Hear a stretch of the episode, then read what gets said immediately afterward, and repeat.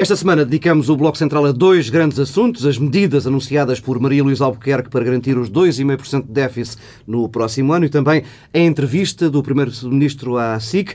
Em tsf.pt, Pedro Marcos Lopes e Pedro Dom Silva têm tema único para tratar esta semana a proposta do Bloco de Esquerda sobre a exclusividade dos deputados. Começamos esta nossa conversa pela conferência de imprensa da Ministra das Finanças, na terça-feira. O Governo eh, anunciou o que vai ter de fazer para chegar aos 2,5% eh, de déficit eh, no próximo ano. Antes de mais, uma pergunta relativamente genérica. Por aquilo que Maria Luísa Albuquerque anunciou, Pedro D. Silva, o país sabe tudo o que devia saber a esta altura sobre o que se vai passar no próximo ano? Não parece mais ou menos evidente. Dizer, é, eu devo dizer que, primeiro, não acredito no alcance hum, das medidas que foram anunciadas do ponto de vista orçamental. Eh, basta, aliás, perceber que eh, o volume total de cortes, a libertação de salário de funcionários públicos, para utilizar a expressão de, de Passos Coelho na entrevista, todos presos. a libertação de funcionários públicos corresponde apenas a 180 milhões de euros. Já uma música do Miguel Ângelo. Uh, meu Deus. Liber, uh, os funcionários públicos. E depois, uh, e depois tudo o resto tem a ver com as fusões, as reestruturações. Bem, e eu sobre isso devo dizer várias coisas. Primeiro, a ministra Maria Luísa Albuquerque sem Paulo Portas ao lado, disse aqui está a reforma do Estado.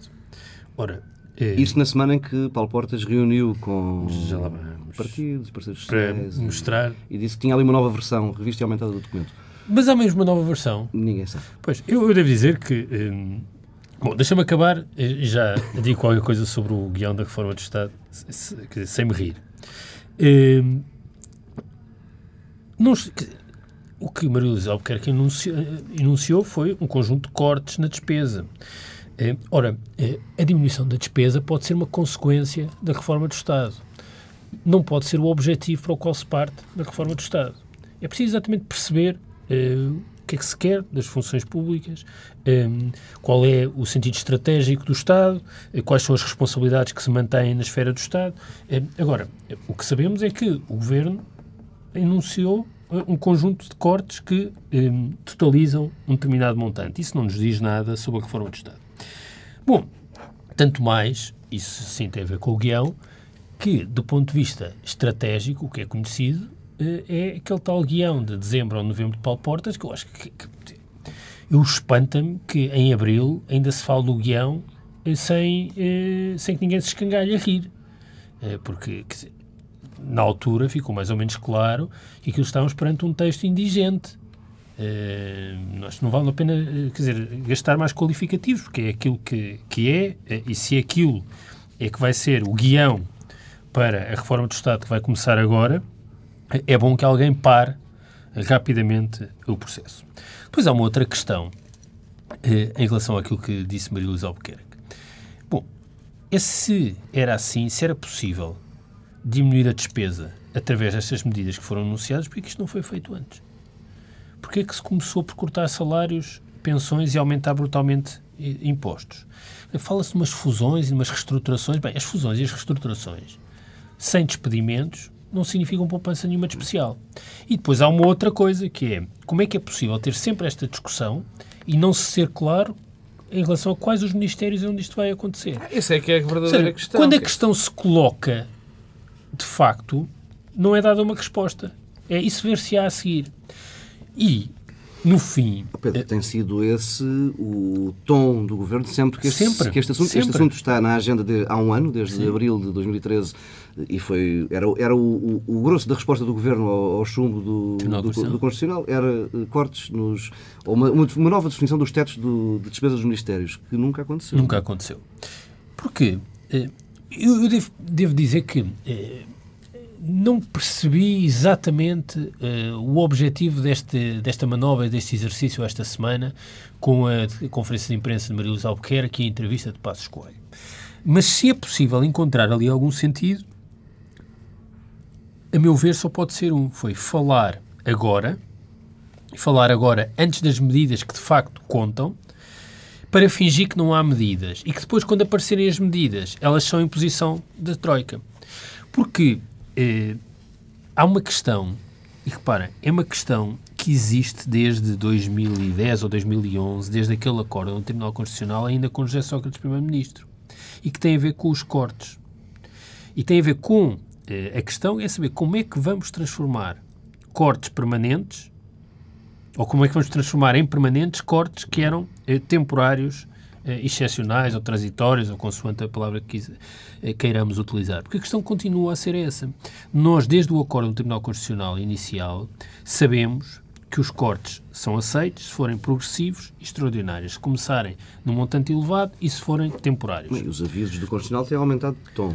Ora, a cada acordo vão ficando mais sérios. Não? É? Essa pergunta está a terminar o programa e essa pergunta é sempre empurrada para a frente com a barriga.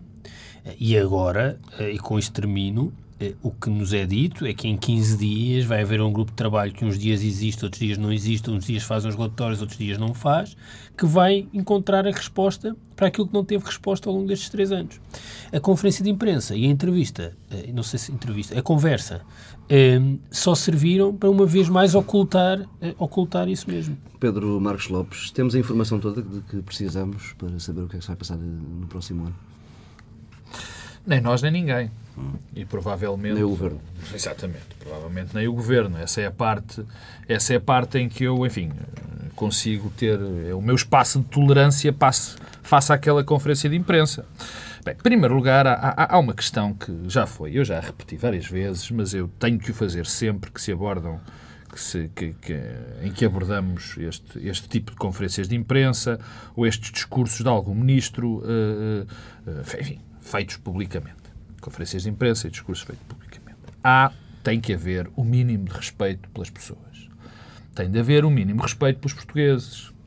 Quer dizer, nós não podemos. A Ministra das Finanças, provavelmente neste momento a segunda figura do Estado de facto, se não for a segunda, é a terceira, não pode vir para uma conferência de imprensa dizer que vamos fazer uns cortes, nos, de, vamos aumentar umas taxas nos produtos que fazem mal à saúde.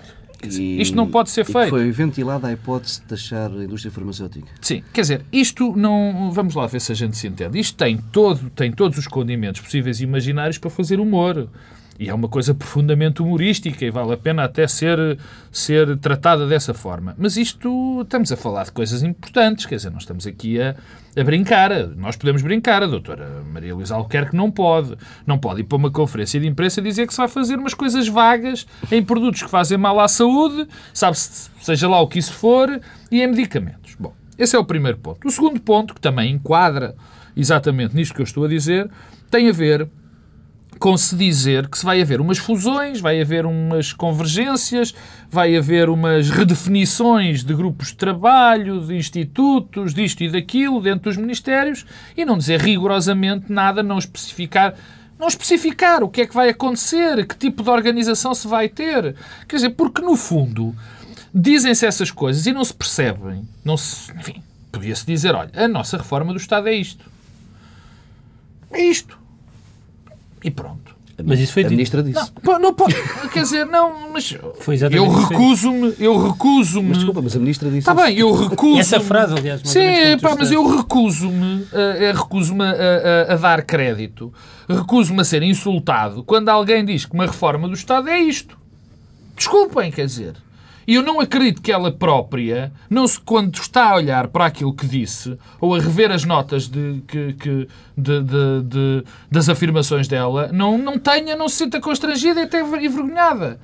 Bom, mas isto é, é, Voltamos outra vez ao discurso, dentro da reforma do Estado, e de dizer isso, voltou-se a dizer montanhas de coisas. Por exemplo, voltou, voltou o discurso das gorduras do Estado.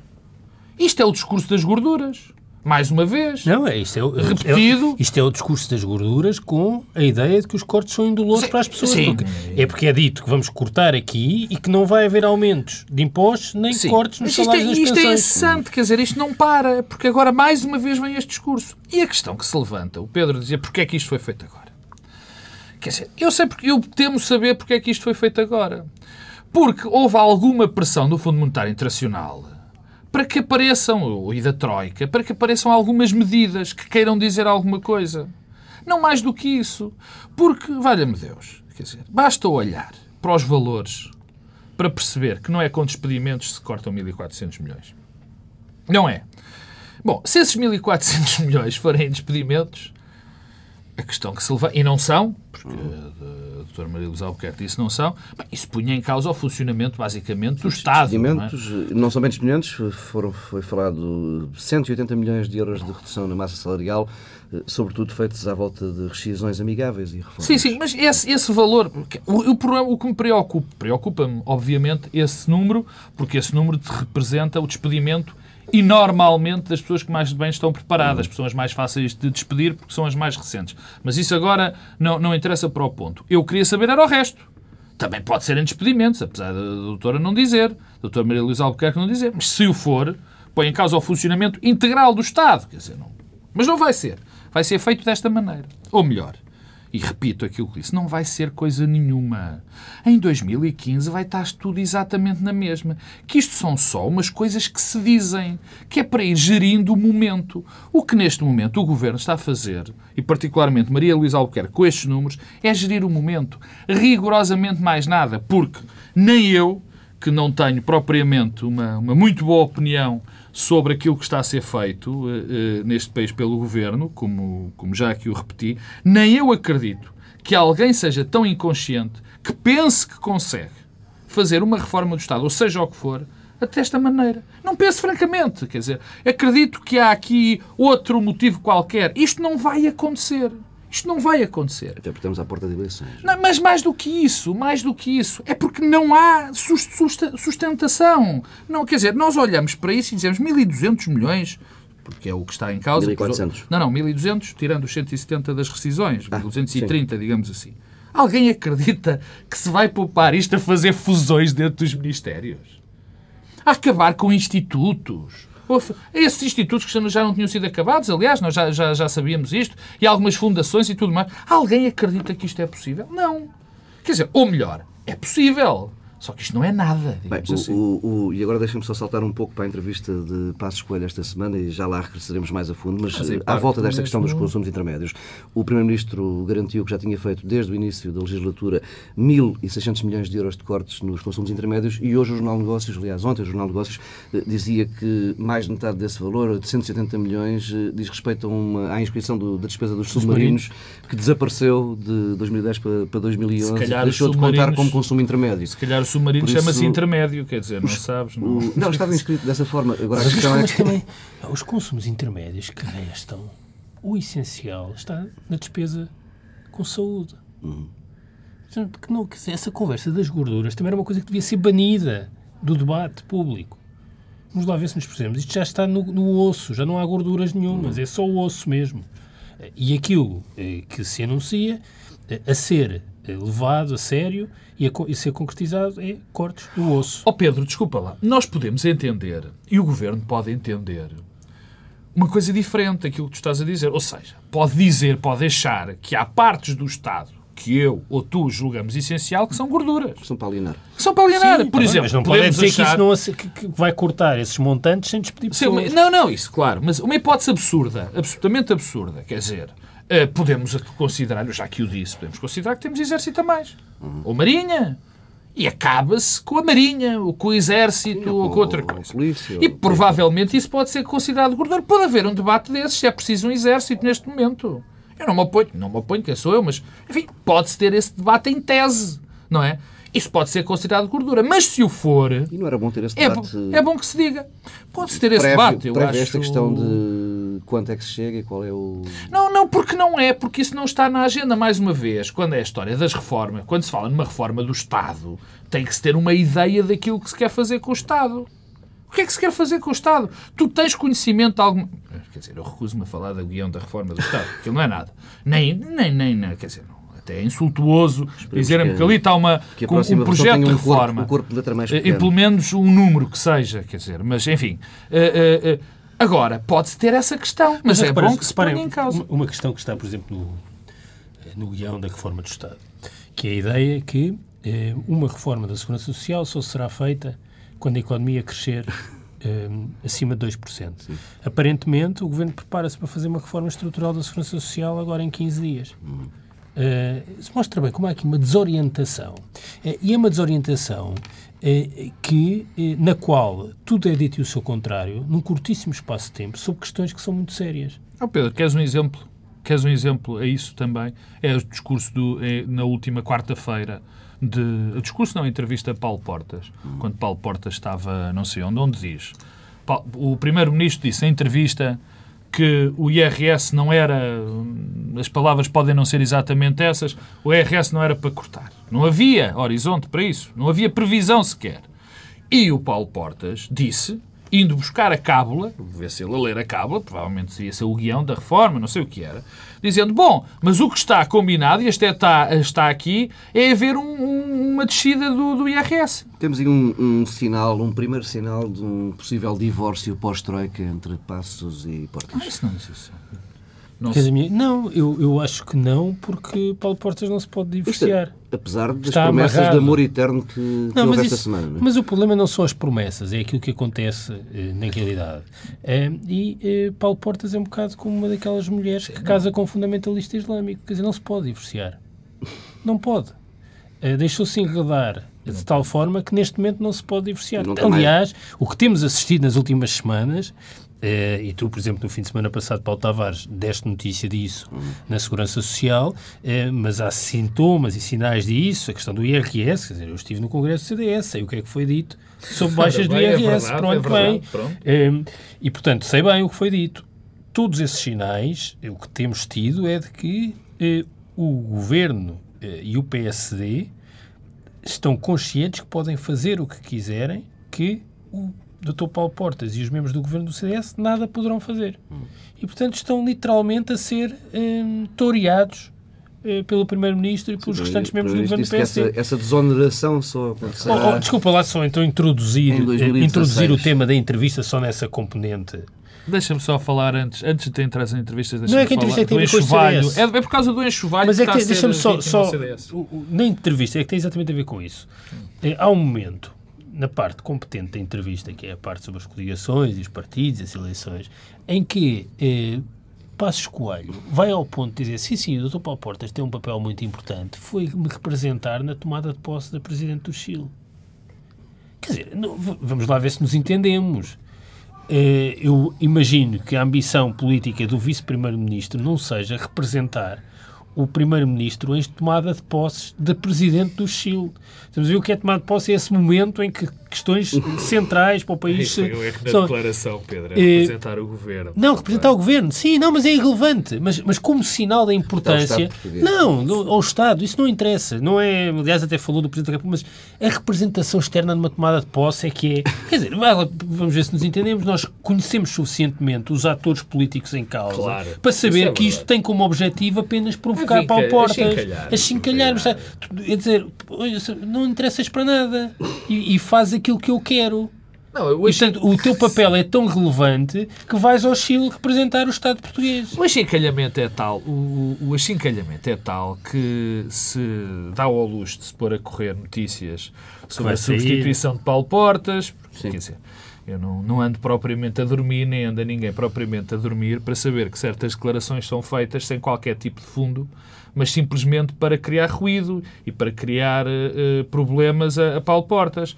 E para chincalhar, para, para humilhar, para ele saber que não devia ter feito aquilo que fez. E a história do IRS, desculpa eu retomar isso, Paulo Tavares, mas a história do, do IRS é, é, é muito, muito, muito exemplificativa.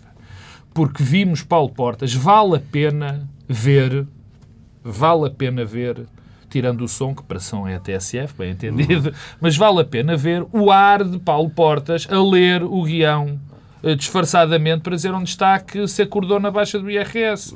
Dizer, portanto, aquilo é, há todo aqui um projeto, todo um projeto não, há todo aqui uma, uma, uma, Sim, uma definição. A é que Paulo Portas deixou de estar autorizado a ter linhas vermelhas, não é? Não, não é, é mais do que isso, é mais do que isso. Paulo Portas, quando perdeu, quando perdeu espaço, perdeu definitivamente. Definitivamente. Paulo Portas, neste momento, não conta, como se costuma dizer, não conta para o Totobola. Para rigorosamente nada. Nada.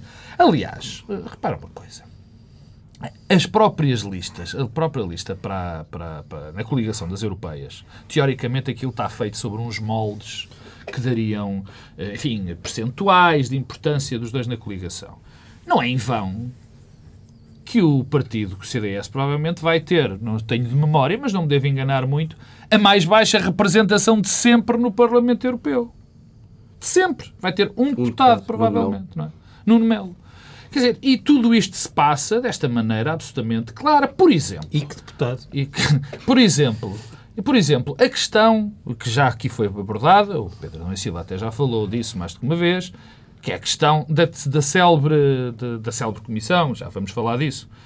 Mas quem fez aquela comunicação aos jornalistas foi o Ministério das Finanças, quando aquele Ministério é da, da, da, da do CDS, teoricamente. Quer dizer, portanto, tudo isto é, é um bocadinho, quer dizer, é um bocadinho constrangedor numa, e confrangedor que numa altura destas política, com os problemas todos que temos, uh, o Primeiro-Ministro e alguns ministros se dediquem à nobre arte do enxovalho. Vamos lá, eh, avançando nesse subtema que é o, o, a reforma do sistema de pensões, ou o encontrar de uma solução de sustentabilidade futura para o sistema de pensões. Eh, sabemos, a TSF deu notícia disso no fim de semana, de que eh, os especialistas convidados pelo Governo para o grupo de trabalho pouco ou nada tinham sido utilizados pelo, pelo Governo. Entretanto, ficámos também a saber na terça-feira, quer pela, numa primeira fase por Maria Luísa Albuquerque, quer depois de forma mais detalhada pelo Primeiro-Ministro, que há um relatório, um, um relatório que Passos Coelho diz que encerra a questão. Aliás, o Primeiro-Ministro falou de forma muito detalhada sobre a solução que aí vem. Enquanto disse que não tinha ainda lido o relatório. Eh, e depois a TSF já recebeu, aqui há hum, um dia, um dia e pouco, uma resposta do Ministério das Finanças dizendo que esta versão e as questões colocadas pela TSF ao Ministério das Finanças eram claras, era se eh, ainda contavam requerer alguma ajuda aos especialistas convidados, um, dizendo que o relatório não é, afinal, definitivo e ainda vão pedir contributos para esse, para esse relatório. Uh, Pedro Silva, este, o que é que isto nos diz do processo político à volta deste tema? Olha, diz-nos, eh, desde logo, uma primeira coisa. Eh, eu recordo-me o que foi dito por o atual Primeiro-Ministro, pelo Vice-Primeiro-Ministro, pelo Ministro da Presidência, no dia em que eh, os jornais noticiaram, todos, todos. Eu, eu, eu, estava lá também, e a palavra era especulação, uh, manipulação da imprensa. Portanto, especulação, manipulação fora. eram coisas gravíssimas que a comunicação social toda, no mesmo, em simultâneo, no mesmo dia, tinha feito uh, em torno de uma questão de fundo, que era fazer variar as pensões com indicadores económicos e demográficos, uh, com a possibilidade de baixar na atualização das pensões, baixar o valor das pensões. Um, isso foi dito e foi o Primeiro-Ministro reagiu dizendo que era especulação, o Vice-Primeiro-Ministro disse coisas ainda eh, mais eh, duras. Bem, passado 15 dias, o mesmo Primeiro-Ministro pronuncia sobre aquilo que tinha dito que era especulação, já com uma posição Roma formada. A ah, eu não. Eu, eu, eu, confesso que acho que isto é ultrapassa tudo. Eh, este, este é um daqueles temas em que ultrapassa tudo e ultrapassa tudo porque não estamos a falar de uma questão menor, saber se a comida tem mais ou menos sal e se deve ser taxada. Estamos a ver uma questão que tem a ver com milhões de portugueses que são pensionistas. E tem a ver com uma outra dimensão não menos importante, que é eh, aqueles que estão no mercado de trabalho, que fazem os seus descontos e que têm uma expectativa em relação eh, às pensões. E acho que se anda a brincar com o fogo. Sobre o relatório do Grupo de Trabalho, bem, o que eu espero numa democracia consolidada é que um grupo de trabalho técnico produza relatórios públicos que geram um debate informado. É para isto que se fazem os relatórios. Ora, eh, o que se sabe hoje, e aliás eu também já disse isto aqui eh, na, na, TSF há duas semanas pelo menos, é que não houve grupo de trabalho. Não houve grupo de trabalho. Os especialistas já o confirmam. Não houve grupo de trabalho. E temos um relatório que é desconhecido e que, na verdade, outra coisa que sabemos, entretanto, porque apareceu o documento da Comissão Europeia, é que as decisões já estavam tomadas antes de aparecer o relatório. Antes ainda do briefing. E, e portanto, fora. aquilo que eram especulações, não eram especulações, já havia uma decisão, já estava confirmado e cria-se aqui a ilusão de que há um grupo de trabalho para confirmar decisões que já eh, existem anteriormente. E, o que é que... O que, é que quer dizer, no fundo, o que o Governo queria era ter uma espécie de consenso técnico para eh, fortalecer aquilo que era a sua solução. Ora, os grupos de trabalho para procurar uh, soluções não são assim que funciona, não é assim que funciona. Uh, e eu, um, eh, isto tudo nasce de uma intenção inicial, que é o acordo do Tribunal Constitucional deixa a porta aberta dizendo que se for feita uma reforma estrutural, é possível termos estes cortes. Bom, a partir daí, deixou de se perceber o que quer que fosse. Porquê? Nós não sabemos se este grupo de trabalho foi para pensar eh, a atualização das pensões, se foi para pensar a forma de cálculo das pensões, se foi para pensar o regime geral, a CGA, o regime não contributivo, exatamente qual é o propósito. Aliás, não há grande formalização do grupo de trabalho. Foi anunciado num briefing do Conselho de Ministros, mas não se sabe Sim, muito sobre o grupo de trabalho. Aparentemente não tem existência formal. Não. E, portanto, eu devo dizer que para, para chegarmos aqui, ao dia 20 e tal de abril, nesta situação, mais valia que o governo não tivesse percorrido este caminho. Porque o governo acaba por estar numa situação pior do que aquela que estaria se tivesse apresentado esta medida como sendo sua. É, porque agora o que é que criou? Criou um problema com pessoas que se sentem frustradas por viram o seu nome é, instrumentalizado para é, um objetivo que à partida já estava definido. Não há um caderno de encargo para o grupo de trabalho. O, o, grupo de trabalho, quando logo depois de ser anunciado, há uma notícia que surge, passado dois ou três dias, no Expresso, que já diz que o grupo de trabalho existe para tornar os cortes definitivos. Portanto, já não é um grupo de trabalho para pensar a segurança social. É para, e, e, portanto, o, o, governo esteve todo este tempo a fingir que estava a preparar uma solução estrutural, tecnicamente fundamentada e, discutida e informada e não estava. e o que tem é uma coisa feita em cima do joelho. E eu devo dizer que vejo com a maior preocupação que o governo se prepare e tenha esta ideia de fazer uma reforma estrutural na, Segurança Social nestes moldes e em 15 dias. E há uma coisa que eu me pergunto: o Presidente da República vai ser conivente com isto? Vai permitir uma coisa destas? A minha questão não é com o Tribunal Constitucional, ou saber se a solução vai ser constitucional ou não. É saber se o Presidente da República vai permitir, já que nós não temos outros recursos a quem eh, pedir. E, portanto, é, é uma questão que se coloca. O Presidente da República vai permitir uma reforma estrutural na Segurança Social feita nestes moldes, em 15 dias, em cima do joelho, é, liderada a partir das finanças. Quer dizer, eu pergunto-me, para que é que existem fusões de ministérios? Acabe-se com o Ministério da Segurança Social. Quer, ora, isto é uma medida. Acabar com o Ministério da Segurança Social. O Ministério da Segurança Social, neste momento, não cumpre função nenhuma. Não, estar lá ou não estar é a mesma coisa. Provavelmente era preferível não estar. Porque, de facto, aquilo, Há sempre os funerais para dar aquilo, às IPSS. Aquilo que uh, o Ministério da Segurança Social está transformado num Ministério do Terceiro Setor. Uhum. Ora, uh, o Terceiro Setor é muito importante e desempenha um papel muito importante na sociedade portuguesa, mas convenhamos que o Ministério da Segurança Social, que tem as áreas do trabalho e a área da segurança social, a questão do financiamento e da relação com o Terceiro Setor é uma área menor tendo em conta estas duas áreas duras e pesadas. E, portanto, eu pergunto para que é que existe este Ministro da Segurança Social e este Ministério da Segurança Social? E, e pergunto-me se vai ser possível, eh, em 2014, depois de tudo o que se passou na área das pensões, fazer uma reforma como este Governo ameaça fazer nestes moldes, com este processo do Grupo de Trabalho. E eu acho que o Presidente da República, sinceramente, neste tema, tem eh, de dizer alguma coisa. Eu, eu, eu, eu, sobre, sobre esta, esta temática, é evidente. Eh, eu lembro-me muitas vezes de, um, de uma pessoa com que não com que trabalhei diretamente quando, quando há estas questões dos grupos de trabalho, sempre uma pessoa com que não trabalhei diretamente, mas que dizia sempre assim, quando tomava uma decisão, temos tomar uma, tomávamos uma decisão ele dizia sempre: olha, vamos tomar uma decisão, mas agora vamos buscar uma consultora para pôr aqui a assinatura. Lembro muitas vezes desses, desse tipo de processos. Claro que a pessoa em causa não era propriamente o melhor de todo o mundo e correu mal. Mas, mas, mas se calhar não fazia a coisa de forma tão tosca como foi feita Não, isto tinha um processo e normalmente ia-se buscar uma consultora de nome que sabia pôr a assinatura. Exatamente.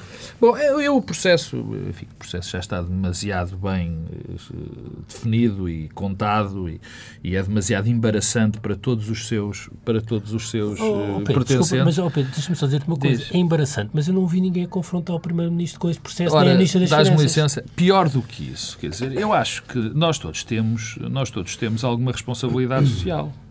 Temos todos alguma responsabilidade social.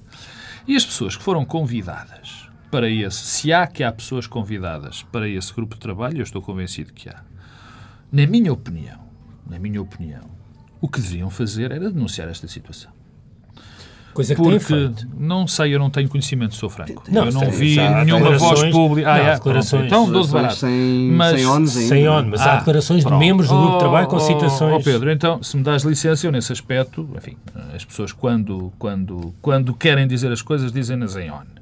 E eu Tens acho. Razão. Mas eu, eu posso testemunhar de, de alguns membros Pedro. do grupo de trabalho que eh, já, me, já me disseram que não havia. Pedro Adão Silva, muito bem, disseram-te a ti e, e, obviamente eu acredito, mas eu quero, eu acho, eu acho que é mais. Não é só por essas pessoas, é pela responsabilidade que essas pessoas têm perante, perante a comunidade. É bom que seja alguém que foi convidado e que faça parte e que tem com certeza papel importante dentro da comunidade a, a, a sobre isso, o que se passou. a descrever o que se passou. Eu acho que esse passo falta, porque de, senão andamos aqui a, a, a conjeturar, quer dizer, isso é mau. Mas o processo, enfim, já está à vista. A mim interessa-me, sobretudo, eh, e, e quero casar este, este assunto com a própria já entrevista do Primeiro-Ministro. Eu não percebo como é que num assunto desta relevância um Primeiro-Ministro vem para uma entrevista e não vem com a solução para mostrar às pessoas. Não percebo. Não percebo. Ou então, daqui a um mês, o seu Primeiro-Ministro vai fazer, dar outra entrevista ou encetar outro diálogo outra vez à televisão e volta a contar e nesse momento Mas, anuncia. Oh, oh, Pedro, desculpa lá, tu ainda não percebeste, passado estes anos todos, que o segredo de passo escolha é exatamente esse.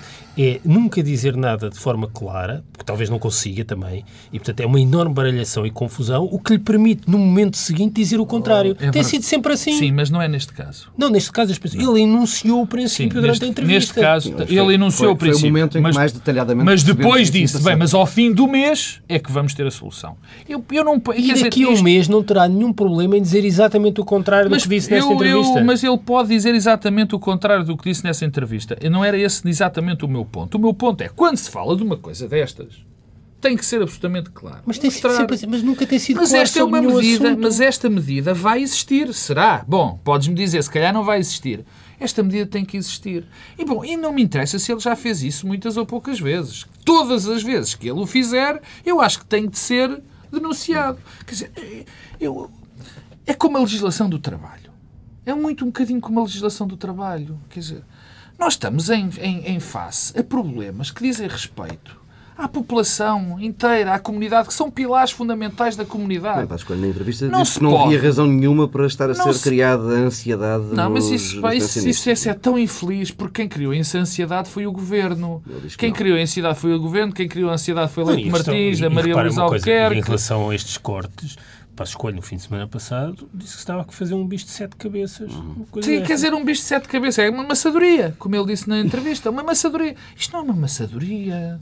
Quer dizer, nós não podemos. E eu percebo o que o Pedro Adão e Silva diz, e é verdade que isso já se repetiu, mas eu acho, tenho o dever, pelo menos perante mim próprio, de não denunciar sempre que aconteça. Não se pode falar de temas que são vitais na vida das pessoas, de que dependem as pessoas, com esta leveza. E não se podem tratar dos assuntos assim. Tem uma reforma, a reforma há de ser votada, a reforma há de ser analisada. Muito bem, mas diga e diga claramente. Agora, porque continuamos na mesma. Eu não acredito que o Presidente da República fa- faça, o, faça o que quer que seja em relação, em relação a isto. Já, hum, já entramos pela entrevista de Passos Coelho adentro. Pedro Adão e Silva, notas essenciais daquela conversa. Conversa. Olha, eu devo dizer-te que começa a ser confrangedor. Confrangedor. Eh, ouvir, eh, ouvir atentamente, eu não vi em direto, portanto vi no dia seguinte eh, e houve, houve bocados, pedaços de entrevista que vi três vezes para tentar perceber. E, devo dizer, é confrangedor. É, é uma coisa, é, uma é mesmo trágico, quer dizer, há momentos trágicos, quer dizer, estamos a assistir a uma tragédia à nossa frente, quer dizer, eu, eu digo, eu digo com a maior das tristezas que há uma frase eh, do Primeiro-Ministro eh, no fim da entrevista em que diz os portugueses escolheram um governo para governar nas circunstâncias mais difíceis que há memória nos 40 anos sobre a Revolução. Eh, é verdade. Eh, e eh, isto merece um comentário que, é, é que foi de facto uma tragédia eh, que num momento como estes, eh, como este que vivemos, eh, termos alguém tão impreparado a chefiar o governo. Eh, a entrevista tem momentos penosos, penosos, eh, e momentos de irresponsabilidade para quem é eh, Primeiro-Ministro. Mas eu, antes de eh, dar alguns exemplos disso mesmo, eh, devo dizer que eh, há eh, um facto incontornável também. É que ficamos às vezes com a sensação que há dois primeiros-ministros. Um primeiro-ministro competente eh, eh, e um primeiro-ministro muito competente quando fala, não é necessariamente coerente, mas faz com, com, com eficácia eh, toda a parte que tem a ver com eleições, com coligações, com relação com Paulo Portas, com o Presidente da República, nisso é, é capaz. Bem, quando é sobre políticas é uma catástrofe. é uma catástrofe. Não prepara, eh, não consegue eh, alinhavar três ideias seguidas, eh, com princípio, meio e fim. Diz coisas contraditórias em duas frases seguidas. Quer dizer, é um, é um caos. Alguns exemplos, porque já que ninguém fez esse trabalho de, de, de fact-checking daquilo que foi dito, exemplos. O Primeiro-Ministro, sobre pensões, diz uma frase que é assim: Nós temos um sistema de pensões que não é sustentável. Isto é de uma gravidade vinda de um Primeiro-Ministro. É uma irresponsabilidade. Primeiro, como é que é feita uma, uma afirmação deste, deste alcance sem um elemento que a sustente? Ora, eh, um sistema como o nosso, a sustentabilidade de um sistema como o nosso, como o português, depende eh, das contribuições daqueles que estão hoje eh, no mercado de trabalho. Ora, eh, termos um primeiro. Portanto, a confiança é um valor essencial e central no sistema. Termos um primeiro-ministro eh, que diz uma coisa destas, eu como incentivo à fuga contributiva e à deslegitimação do sistema não me recordo de nada mais eh, capaz. Depois, as instituições internacionais, o que é que nos dizem sobre o nosso sistema de segurança social? Grande unanimidade. Depois das reformas de 2006, o sistema português é, do ponto de vista comparado, aquele que tem menos riscos financeiros. Hum, isto é de tal forma absurdo que a questão da sustentabilidade da segurança social coloca-se de uma forma que é a seguinte por paradoxal e absurdo que possa parecer, o Estado português deixará de ser capaz de financiar as Forças Armadas ou a escola pública e o Serviço Nacional de Saúde e continuará a conseguir pagar pensões, porque há uma coisa que é o orçamento da Segurança Social. E mais, é espantoso como é que, com sucessivos aumentos de impostos para financiar o orçamento de Estado, há déficit para pagar a escola pública, a, saúde eh, e as Forças Armadas e as polícias e os tribunais, mas o orçamento da Segurança Social, com contribuições fixas, não aumentaram, a taxa social única não aumentou. É mais sustentável. Chegaste a perceber aquela questão do cap? Já vou ao cap. Deixa-me só dizer uma coisa. Entre 2012, 2010 e 2012, as contribuições para a Segurança Social caíram, por força da quebra no emprego, caíram 400 milhões de euros. A despesa com subsídio de desemprego aumentou 480 milhões de euros. Ou seja, o que não é sustentável esta trajetória da austeridade que tem sido seguida. Isso é que não é sustentável. Não há nenhum problema no regime geral da Segurança Social. Há um problema de contaminação da Segurança Social eh, por outras coisas. O CAP. Bom, o CAP, grande expressão.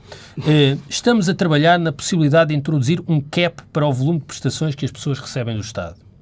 Bom, foi uma enorme confusão. Essa parte vi três vezes. Porque o Primeiro-Ministro começa a falar de uma ideia peregrina que existe no Ministério das Finanças há uns anos, que é CAP, teto, eh, em português, na despesa.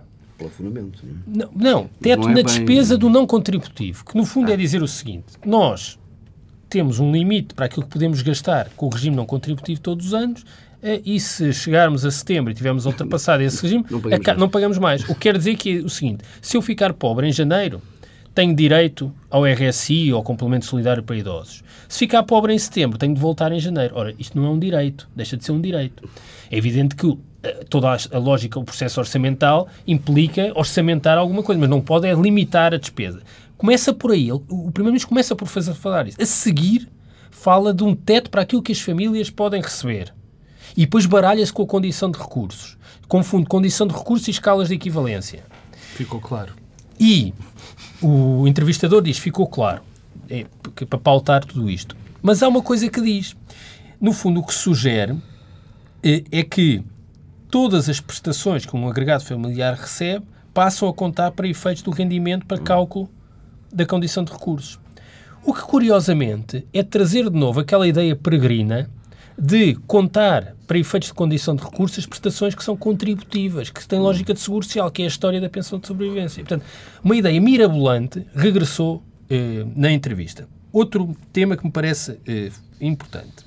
Eh, alargámos o corte de salários, que já vinha do tempo do engenheiro Sócrates, um pouco acima dos 10% até 12%.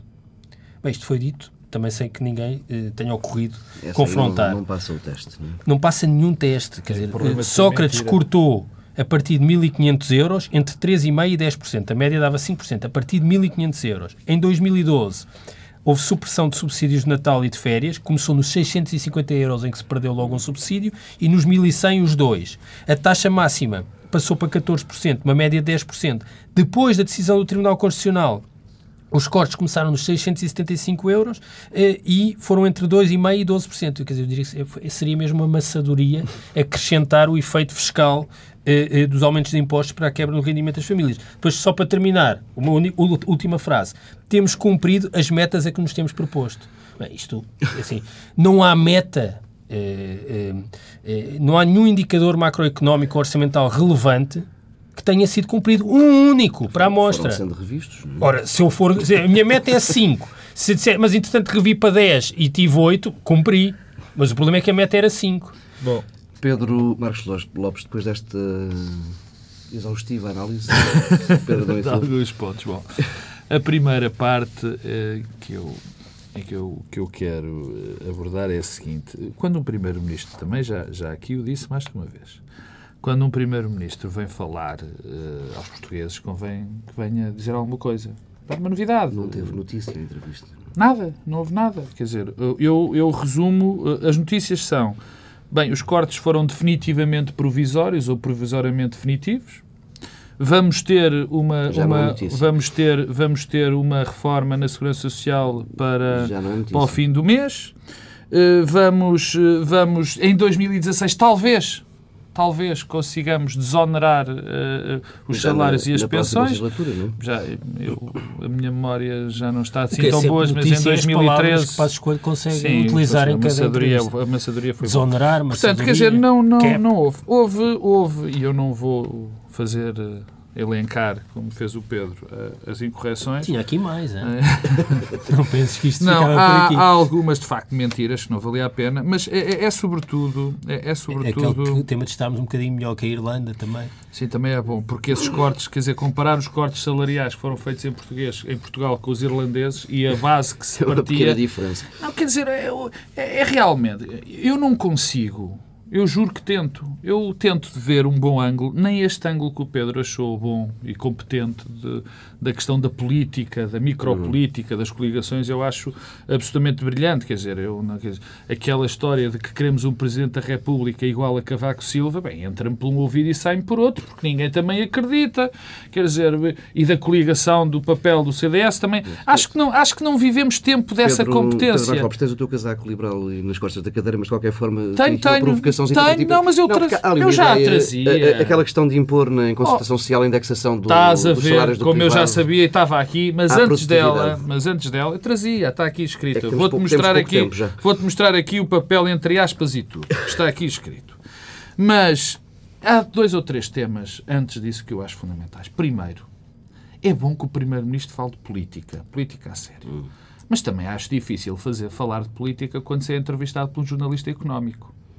Quer dizer, e há esse, há esse sempre oh, Pedro, tema. Mas desculpa lá, mas se, se, se, é entrevistado por um jornalista económico, por exemplo, porquê é que não se falou da questão da dívida e, da, do, oh, do, vocês, pós, vocês, pós-programa da ciência financeira? É que nesta questão também é estranho os temas... Vocês os dois... Os temas que parece que de, desapareceram Vocês os dois fizeram um plano de antecipar aquilo que eu vou dizer. Não, também não se falou de investimento. Não, falou-se, dás-me licença, falou. Só o mês da eleição alguém ouviu uma voz, uma palavra sobre a Europa e política portuguesa. Como... É que eu até vi um artigo de Paulo Rangel a dizer que os mais relevantes eh, assuntos de política europeia foram levantados por Passos Coelho no Parlamento Europeu. E eu, embalado por isso, pensei, de... pensei que, pronto, aqui está uma altura para Paulo Pedro Passos Coelho brilhar sobre política europeia. Nem uma palavra sobre política europeia. A um mês das eleições. A um mês do fim na do circunstância financeira. Enfim, uma palavra. O segundo dívida. ponto, aquele detalhe pequeno, que eu achava, eu gostaria de ouvir o Primeiro-Ministro falar sobre imigração. Não em sentido geral. Mas, enfim, para ele voltar a dizer-nos o que é que acha sobre a imigração e o que é que está a acontecer na imigração. disse que era uma coisa positiva. Exato. Mas eu gostava de ouvir primeiro. A terceira tem a ver com a dívida. Quer dizer, eu não percebo como é que a questão da dívida, algo que teve alguma relevância no debate político, não foi abordado. E que é a questão é central o mais Agora, eu percebo também, porque quem estava a entrevistar o Primeiro-Ministro foi provavelmente a pessoa que mais campanha fez contra uh, uh, o manifesto, e mais uma vez eu digo, eu subscrevi o manifesto, e o Pedro também, e, portanto, era difícil que houvesse entrevistas, mas é, é conveniente que as tivesse havido. Bom, sobre aquilo que tu me quiseste perguntar, eh, tem a ver uma, uma tem, tem, que ele dizia ao Primeiro-Ministro que, que não pode ser uma pura indexação, mas não pode haver um divórcio como houve até aqui, entre salários no setor privado, a produtividade e o crescimento económico. Mais uma vez não se percebeu bem o que é que, qual era a intenção. Eu percebi, percebi. Percebi que ele não percebeu nada. Percebi que ele não percebeu nada. Porque a questão que se levanta é esta. Então agora vamos ter o governo, vamos ter o governo, vamos ter o Estado a controlar quais são os salários dentro das suas empresas. Quer dizer, o que o Primeiro-Ministro quer dizer é assim: a produtividade, e a outra questão, o segundo ponto, a produtividade depende apenas dos, dos trabalhadores dentro da empresa. Bom, isto foi dito assim mais ou menos. Temos mesmo de fechar, estamos já bem para lá do nosso limite de tempo. Eh, a conversa continua de qualquer é forma pena. em tsf.pt. Hoje com tema único em análise por Pedro Domingos Silva e Pedro Marcos Lopes, a questão da exclusividade dos deputados, um tema que passou pelo plenário da Assembleia da República na quinta-feira. Regressamos na próxima semana, já a 26 de abril, mas com uma edição especial sobre os 40 anos do 25 de abril. Pedro Marcos Lopes, Pedro Lins Silva, tema único hoje para tsf.pt, a questão da proposta do Bloco de Esquerda sobre deputados em exclusividade, em dedicação exclusiva à causa pública.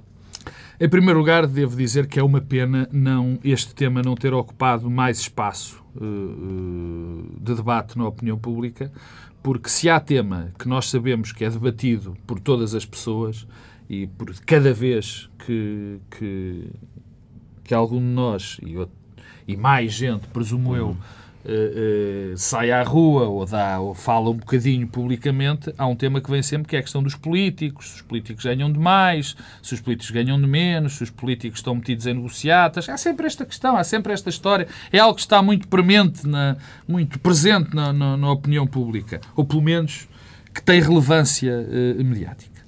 E, portanto, era um tema importante, na minha opinião, de ser debatido, de ter um, um, um, até devia ter um amplo debate, mais numa reestruturação do nosso, provavelmente, sistema político. Eh, poderia-se pensar isso. Bom, mas a questão exclusiva, digamos, é se os deputados devem ser exclusivamente deputados ou não. E eu sou claramente contra essa questão da exclusividade. Por muitas razões. Eu vou dizer só as principais.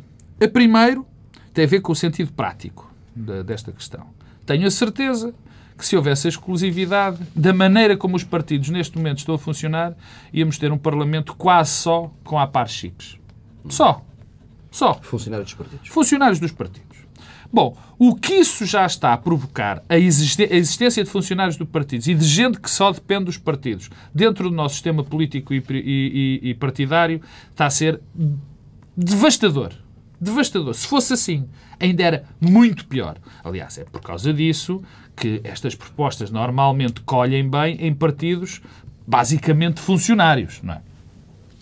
Por outro lado, estas pessoas que, viessem teriam, como consequência, também o seu desligamento completo da realidade. São pessoas que não conheceriam, teriam tão imersas dentro dos partidos, que não conheceriam a realidade prática. E depois, há terceiro ponto também, que tem a ver com uma pergunta que se devia fazer. Bom, a exclusividade paga-se. Estamos dispostos a pagar muito mais pela exclusividade de um deputado? Um deputado ganha muito, face ao que ganham os portugueses. É verdade. Ganha cerca de uma média de 3.500 euros, aproximadamente. Bom, estaríamos dispostos a subir pela exclusividade? É porque a questão que se, que, de aumentar o salário pela exclusividade é que normalmente, quando se abordam estas questões, vem sempre o, o, o discurso: bom, mas há deputados pouco produtivos. Ou o clássico de, de, de, de taxista, peço desculpa aos, aos queridos chofés de táxi, mas uh, é uma expressão que, que agora está, está muito própria, que está muito na, na, na moda. Quer dizer, uh, eles não fazem nenhum. Ou estão, não é por aí que se muda o sistema, não é porque se tem que ser definido. Quer dizer, não se pode definir regras pelas exceções. Quer dizer, portanto, é uma, um debate que poderia ser feito, que devia ser feito, Uh, e está a escapar a, a, a, esse debate. Como último, a, a, esse, a esse enquadramento, digamos assim. Por último, por último, queria acrescentar sobre o seguinte: isto não evita que tenha que haver uma reforma, em sentido contrário, na minha opinião, sobre as incompatibilidades e sobre os impedimentos dos, do, dos deputados em relação a, a, vários, a vários aspectos. Mas isso não tem nada a ver com o discurso central, com a questão central. Pedro Silva. Bom, há uma evidência hoje em dia que há uma crise de legitimidade das instituições do regime democrático e, em particular, do Parlamento e, naturalmente, dos deputados. As pessoas têm uma visão muito crítica daquilo que é a função parlamentar, uma visão muito crítica do que é a atividade dos deputados, isso, aliás, é visível nos vários estudos da opinião. A forma como este tema é introduzido eh, teria, eh, se por acaso fosse aprovado, teria apenas uma consequência, que era eh, juntar à crise de legitimidade uma crise de representatividade.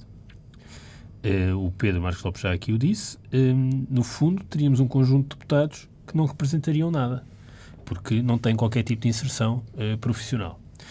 Eu acho que isto é preocupante porque é mais um exemplo de uma tendência recorrente que é a seguinte: os políticos têm uma capacidade uh, única para interiorizar e reproduzir o discurso crítico que é feito sobre os próprios.